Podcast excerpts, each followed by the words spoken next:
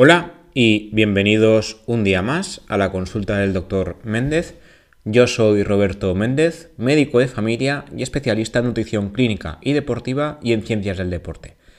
En este programa, como siempre, hablamos de medicina, de nutrición, de deporte o de un mix. De hecho, esta última forma de verlo me gusta más porque me gusta hablar de todo y unificarlo todo porque el cuerpo humano es uno, no, son, no funcionamos por sistemas, no está separado una cosa de la otra. Pero hoy nos centraremos más en la rama médica, nutricional, por llamarlo de alguna forma. Hoy hablaremos de la crononutrición, que en algunos capítulos ya os he dado alguna pincelada de cómo me gusta este tema. Y debo admitir que la primera vez que lo oí dije, esto es una pseudociencia más. esto debe ser tipo la homeopatía, que se me están inventando cosas y me la van a colar. Pero la verdad es que no. De hecho, como suelo decir entre mis amigos, tuve que coger las patatas y comerme mis palabras, porque la crononutrición sí tiene bastantes estudios detrás y sí ha demostrado mejorar la salud en términos generales y, basándose en la nutrición en especial y en los horarios en particular. La primera vez que oí hablar sobre la crononutrición fue en los cursos estos de experto que suelo decir al principio del programa, ¿no? la nutrición clínica y nutrición deportiva, gracias al doctor Álvaro Campillo, que es un cirujano general y digestivo, en este caso del Hospital General Universitario Morales Meseguer de Murcia, que es, además de todo lo que hace, además de varios libros que ha escrito, es profesor del ICNS, ICNS, perdón, el Instituto de Ciencias de la Nutrición y la Salud, donde yo hice estos posgrados y donde actualmente estoy haciendo también un máster. Y además también hizo una charla en el congreso que hizo el ICNS en 2019, donde tuve el placer de acudir, y se centró en la crononutrición porque es una rama que le gusta mucho.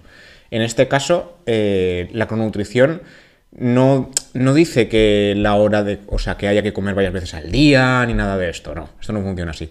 La crononutrición no es más que la rama de la cronobiología que explica que hay una significativa y real relación entre el ritmo circadiano y los horarios de la comida. O sea, no defiende la necesidad de comer 2, 3, 5 o 20 veces al día, sino eh, eh, cómo comer, sino la relación que hay entre la producción de hormonas y las horas de las comidas. O sea, el número de comidas realmente en ningún momento ha, ha, demostrado acelerar o ralentizar el metabolismo, como suele decir la gente, que suelen, de hecho, hoy en día aún hay profesionales que suelen decir eso de, no, hay que comer hasta 5 veces al día, ni más ni menos, porque esto es mejor para el metabolismo. Esto es mentira. Sabemos que se tiene que comer las veces que uno quiera. De hecho, hay gente que come una vez al día o dos. Yo no sería capaz, pero hay gente que lo hace. Entonces, lo que hacen es, es o sea, repartir las calorías en estas grandes comidas y sin más. Pero yo, por ejemplo, como entre 5 y 6 veces al día y no pasa nada. Simplemente, pues reparto, evidentemente, mejor lo que como y no comería lo mismo que las dos grandes comidas. Pero esto ya depende de cada uno, de su trabajo, de su forma de vida, pero no tiene nada que ver con la, con la crononutrición. La crononutrición realmente se basa en eso, en el ritmo circadiano y en la producción y liberación de hormonas dependiendo del ritmo. ¿Vale? De hecho, se sabe que si se lleva a cabo un ritmo de horarios raro, inusual, eh, sobre todo en gente que trabaja por turnos, gente que trabaja por anoche, son los que son más proclives a sufrir una intolerancia a los carbohidratos, que esto a la larga, junto a la alteración de los ritmos de hormonas, como es el caso del cortisol, la conocida como hormona de estrés, o a la alteración de los ritmos de la temperatura, que se perjudican por la pérdida de peso, da lugar a una menor oxidación de estos carbohidratos, un menor gasto energético en reposo una mayor intolerancia a la insulina y al final, a largo plazo, todo esto se va juntando y da lugar a una diabetes mellitus o simplemente diabetes tipo 2, que es lo, el mayor problema que tenemos actualmente a nivel cardiometabólico. En este caso, el, doctor eh, Campillo, tanto en su charla en el congreso que comentaba, como en sus explicaciones en los diferentes cursos donde participa, porque este hombre es omnipresente y está en todos los cursos, ya lo comentó, ¿no? Se basó, además se basa siempre en evidencia científica y siempre en estudios. Uno de ellos, que si no lo nombró, al menos yo sí que lo busqué cuando hablé sobre este tema, es el que se publicó en el Journal of Pharmacology Science en el 2013, donde indicaba que el ritmo circadiano eh, sí que puede afectar a la forma en que se digieren y se absorben los nutrientes. O sea, la hora a la que se come sí que es importante. Y en un estudio posterior, en el 2016, la revista Advanced Nutrition también llegó a, una conclusión muy similar. Respetar el ritmo circadiano puede ayudar a perder peso y a mejorar la salud en general. no tiene nada que ver con dividir el número de comidas ni demás, sino eh, respetar un poquito los horarios a los que el ser humano está acostumbrado y no basarnos en turnos de trabajo que es realmente a lo que nos ha llevado la sociedad occidental actual, a respetar turnos de trabajo más que el ritmo natural propio del ser humano. En este caso, eh, los ritmos circadianos no solo son el ritmo de sueño y vigilia, no solo implican cuando uno debe dormir y cuando uno debe despertarse, sino que tienen efectos en todos los sistemas, en el sistema digestivo, en el sistema del tejido adiposo o tejido graso y en el, sistema neurológico también. Como explicaba el doctor Campiño, insisto, existen hormonas que influyen en el hambre y la saciedad, eso está muy estudiado.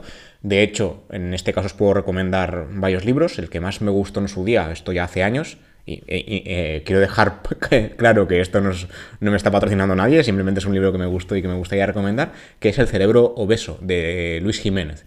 Es un libro un poco denso porque habla mucho sobre el tema de la obesidad y su relación en el ámbito hormonal y neurológico, de cómo el cerebro reconoce la alimentación o cómo te hace comer más o menos, cómo segrega hormonas a propósito para que comas más o menos y la verdad es que estuvo muy bien. Debo admitir que me costó un poco porque no era tan ligero como otros de Luis, pero estuvo muy bien. La verdad es que es muy enriquecedor y lo recomiendo. Si, podéis haceros con él, creo que es, eh, Luis va haciendo ofertas de cuando en cuando en Amazon y vale la pena.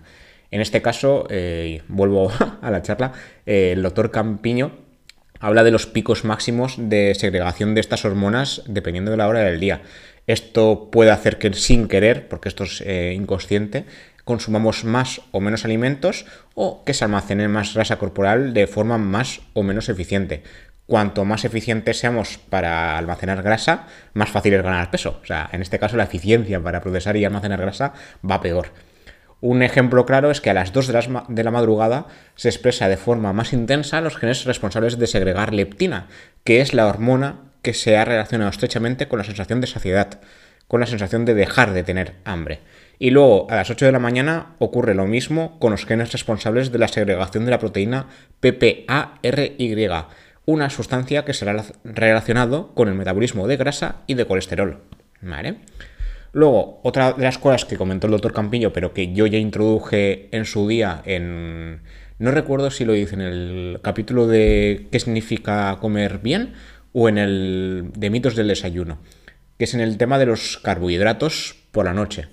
En este caso, eh, bueno, ya, ya, lo adelanté en, en, esos capítulos, en alguno de, hecho creo que lo, he hablado en, varios, no ha sido solo en uno. Hay una falsa creencia de que los carbohidratos engordan más por la noche, que ya expliqué que en una persona sana esto no es cierto, ¿vale? Lo que hay que ponerle algún matiz a esto. Lo que pasa realmente en un individuo sano, en una persona sana, es que cualquier alimento rico en carbohidratos provoca picos de glucemia, como ya expliqué en el capítulo del índice glucémico y el almidón resistente, y eh, por la noche se pega, eh, bueno, se pega, hace el mismo pico de glucemia que si lo haría a mediodía o por la mañana, el pico de glucemia es igual, el problema es la insulina, que es la hormona responsable de procesar esta glucosa y llevarla a los tejidos que eh, por la noche tiene un funcionamiento más lento respecto al día. Entonces, ¿en, ¿en una persona sana pasa algo? En principio, no. Lo que si nos pasamos de carbohidratos, esto a la larga sí que puede ser un problema. De hecho, pasarnos por, de carbohidratos es un problema. Comer carbohidratos una cantidad eh, óptima o normal para el peso por la noche no pasa nada, pero si nos vamos pasando continuamente, esta eh, baja tolerancia a la glucosa, de, la insulina, perdón, ya de forma nocturna, ya de forma natural, a la larga se rompe. O sea, si tú, por ejemplo, vas en un coche que ya le cuesta poner el embrague y además tú lo fuerzas a que vaya peor, pues al final esto se rompe, ¿no? Esto haciendo la, la comparación con los coches, que no sé por qué a la gente le gusta mucho, pero para que lo entendáis un poco. Entonces, no es que exista una mayor resistencia a la insulina por la noche, sino que esta hace peor su trabajo. Entonces, no podíamos decir realmente la típica frase de los carbohidratos engordan por la noche, sino que el exceso de estos por la noche provoca una peor absorción y si esto se lleva a largo plazo, pues nos desmonta un poquito la, la paraeta, ¿no? Entonces, eh, el ritmo circadiano se basaría más en nada en esto, la crononutrición se basaría en esto, se basaría en comer de adecuadamente según cuando se segregan las hormonas. Esto tendría que ver tanto el desayuno como la comida como la cena. De hecho, por ejemplo, en el tema de las proteínas también sucede, que esto también lo nombró el otro Campillo eh, tanto en su charla como en sus clases, y de hecho ahora mismo en el máster, como ya os comenté en el capítulo del índice glucémico y el almidón resistente, también comentamos esto respecto a las proteínas. Las proteínas, eh, la gente se obsesiona mucho con, sobre todo la gente que entrena, en que deben hacerse unas ingestas determinadas eh, dependiendo de la dependiendo de si es el post-entreno, el pre-entreno, no sé qué, no pasarse el número de proteínas, tal. Realmente esto no funciona tan así, el cuerpo no es tan estricto, el cuerpo no cuenta, ¿vale? Pero sí que se sabe que hay que repartirlas. Entonces, si tenemos que comer, imaginemos, el, rango habitual es 0,8 gramos por kilo de peso y día, que esto es un pacto de mínimos para no acabar en la desnutrición, pero los estudios dicen que habría que estar entre 1,2 y 1,5. Pero vamos a ponernos en números claros. Imaginemos que yo peso 60 kilos, peso un poquitín más, pero no se va mucho, y tengo que comer 1,5. Estos serían 90 eh, gramos de proteínas al día. Si yo como tres veces al día, la, la crononutrición indica que hay que dividirlo por 3. Eh, o sea, habría que hacer 30 gramos por la mañana, 30 a mediodía y 30 por la noche. Si hago tres comidas al día. Si hago 5, hay que dividirlo más. Pero hay que hacer una equiparación. Lo que no puede ser es que coma 10 eh, gramos por la mañana 20 a mediodía y los 60 que quedan por la noche. No, no, está, no es ideal para el cuerpo humano. De hecho, el cuerpo no las absorbería igual de bien y eh, lo haríamos mal, ¿no? El ritmo circadiano no, no se respetaría no se absorbería igual de bien. el mal funcionamiento de la insulina también tiene que ver con esto, no procesa igual de bien las proteínas, igual que no procesa igual de bien los carbohidratos, y al final todo esto se acumula. De hecho, esto también hay estudios al respecto. En 2009, en, Current Opinion and Clinical Nutrition Metabolic Care, ya lo, indicaron, que la ingesta de proteínas debe dividirse, debe dividirse por las comidas del día. ¿Vale? Respecto al tema de las comidas y cuándo comer, cuándo no, en el tema del desayuno ya, lo, ya hablé un poquito sobre el tema de que hay estudios que dicen que la hora del día, o sea, comer más por la mañana, por la noche, no, no, parece, haber, no, parece haber diferencias ¿no? de, la, de la hora del día. Pero la verdad es que hay muchos otros estudios que dicen que es al revés. De hecho, hubo uno que se publicó en The American Journal of Clinical Nutrition, en este caso en el año 2020, o sea, hace cuatro días, que decía que, que, la ingesta tardía de comida se asocia con un aumento del riesgo cardiovascular y una eficacia reducida para adelgazar. O sea, lo que haría es entorpecer el adelgazamiento. ¿Esto qué significa? En este caso, eh, se, vio que la gente que comía más, o sea, más eh, contenido calórico antes de las 3 de la tarde tendría más facilidad para adelgazar y tendría mejor salud que los que comen más cantidad de calorías después de las 3 de la tarde. En este caso se, llamaba a los componentes del estudio, a los participantes del estudio, eh, comedores tempranos y comedores tardíos. las conclusiones fueron que los comedores tempranos pierden más peso que los comedores tardíos eh, al aplicar el mismo tipo de tratamiento, al aplicar una pérdida de peso controlada en los dos grupos, aquellos que comían antes de las 3 perdían más fácilmente el peso que los que comían después. Había muchas hipótesis al respecto, pero una de tantas era que los comedores tardíos tendrían en común tres características principales. Falta de motivación, comer más cuando están estresados y comer más viendo la televisión. Esto es algo curioso que quería comentar, pero eh, son, como siempre digo, son estudios. En este caso también se, comentó dentro del mismo trabajo, tuvieron en cuenta el, estudio de Advanced Nutrition de 2016 que he comentado antes, donde los ritmos circadianos podrían tener algo que ver en este caso. Luego también se han hecho estudios sobre el desayuno en particular, donde se ha llegado a la conclusión, a la, a la conclusión de que desayunar pronto ayudaría a perder peso. En este estudio eh, lo que se hizo es hablar de lo que se llama cronotipo, que sería una, variabilidad individual entre los individuos. Habría personas que tienen unas preferencias determinadas para el desayuno, pero igual que hay personas que tienen preferencias para el ritmo del sueño. Hay personas que se acuestan más tarde y hay personas que se levantan más pronto. Estos son los. creo que se llaman los búhos y las alondras. Esto está escrito, ¿eh? no, no me lo estoy inventando. Hay estudios que los, que los llaman así. En el caso de, este estudio sobre el desayuno y los ritmos circadianos y demás, eh, hablaban del cronotipo matutino y el cronotipo tardío. El cronotipo matutino serían aquellos, aquellas personas con una menor susceptibilidad al hambre y a los impulsos. Y el cronotipo tardío sería gente con un índice de masa corporal más elevado, conductas compulsivas y tendencia a consumir calorías a horas más tardías, donde además eh, primaría la comida rápida y el alcohol, y existiría una clara falta de frutas y verduras.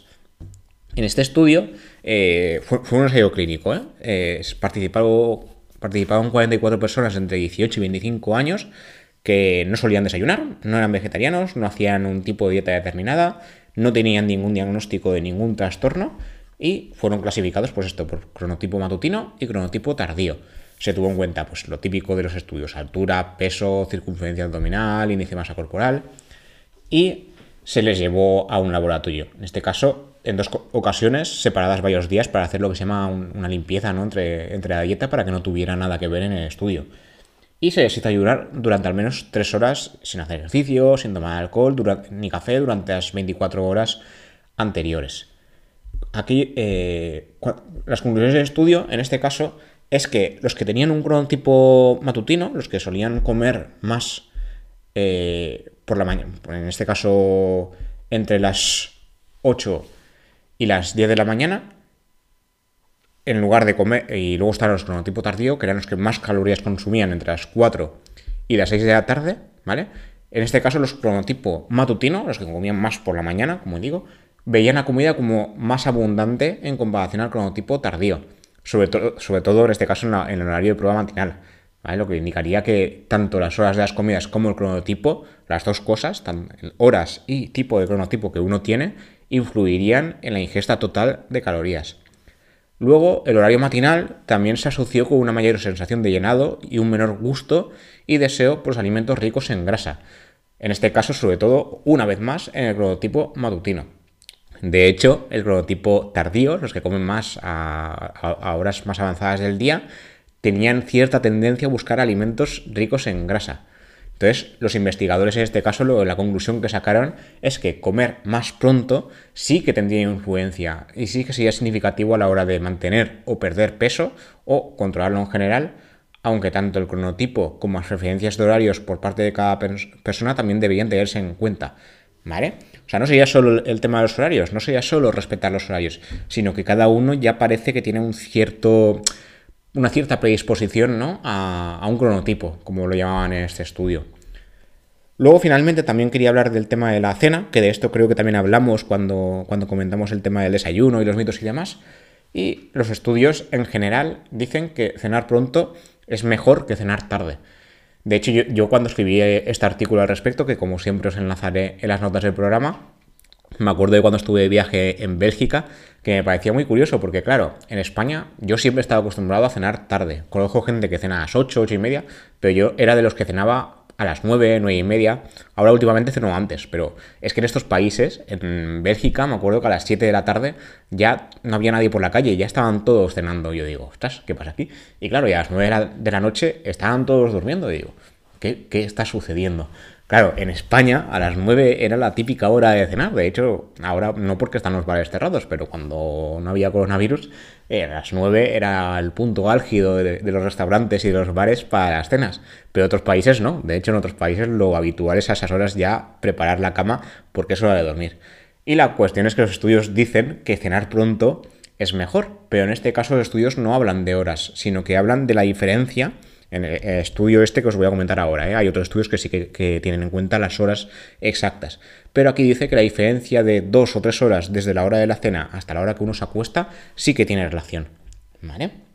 En este caso, eh, el estudio indica que cenar pronto protege contra los atracones. De hecho, otros estudios ya habían sugerido antes que aquellas personas que de por sí sufren sobrepeso u obesidad son más proclives a cometer excesos o atracones en horario nocturno. Esto se explicaría de nuevo por las hormonas. Las, hormonas del hambre se elevan por la noche y las hormonas de la saciedad reducen su funcionamiento. Entonces, claro, al hacer este desequilibrio de forma natural, es más fácil acabar eh, cometiendo excesos gracias en parte a las hormonas. Además, eh, estos mismos estudios también habrían sugerido que el estrés empeoraría la situación, aumentando la cantidad de hormonas del apetito de forma nocturna. O sea, empeorar lo que ya funciona de manera natural y ayudar a que uno, además, no solo no pierda peso, sino que engorde. Otros estudios también han relacionado el tema de cenar pronto con el riesgo de cáncer, en este caso tanto el riesgo de cáncer de mama como el riesgo de cáncer de próstata. El estudio, que se hizo en este caso por parte de los investigadores del Instituto de Salud Global de Barcelona en el año 2018, sí que tuvo en cuenta las horas. O sea, no solo la diferencia entre cenar, cenar una hora y acostarse dos, tres horas después, sino que sí que tenía en cuenta que en este caso cenar antes de las 9 de la noche o, de nuevo, dejar este espacio de dos horas reduciría hasta un 20% el riesgo de sufrir cáncer de mama o de próstata, en comparación a aquellos que cenaban a partir de las 10 o más adelante. Entonces, yo ya lo dije en este artículo cuando lo escribí, cena poco y vivirás más es una buena opción para no llegar al límite este que implicaba un menor funcionamiento de la insulina, pero cenar al menos dos horas antes de dormir, como me decía mi madre y mi abuela de pequeño, también tendría bastante sentido científico.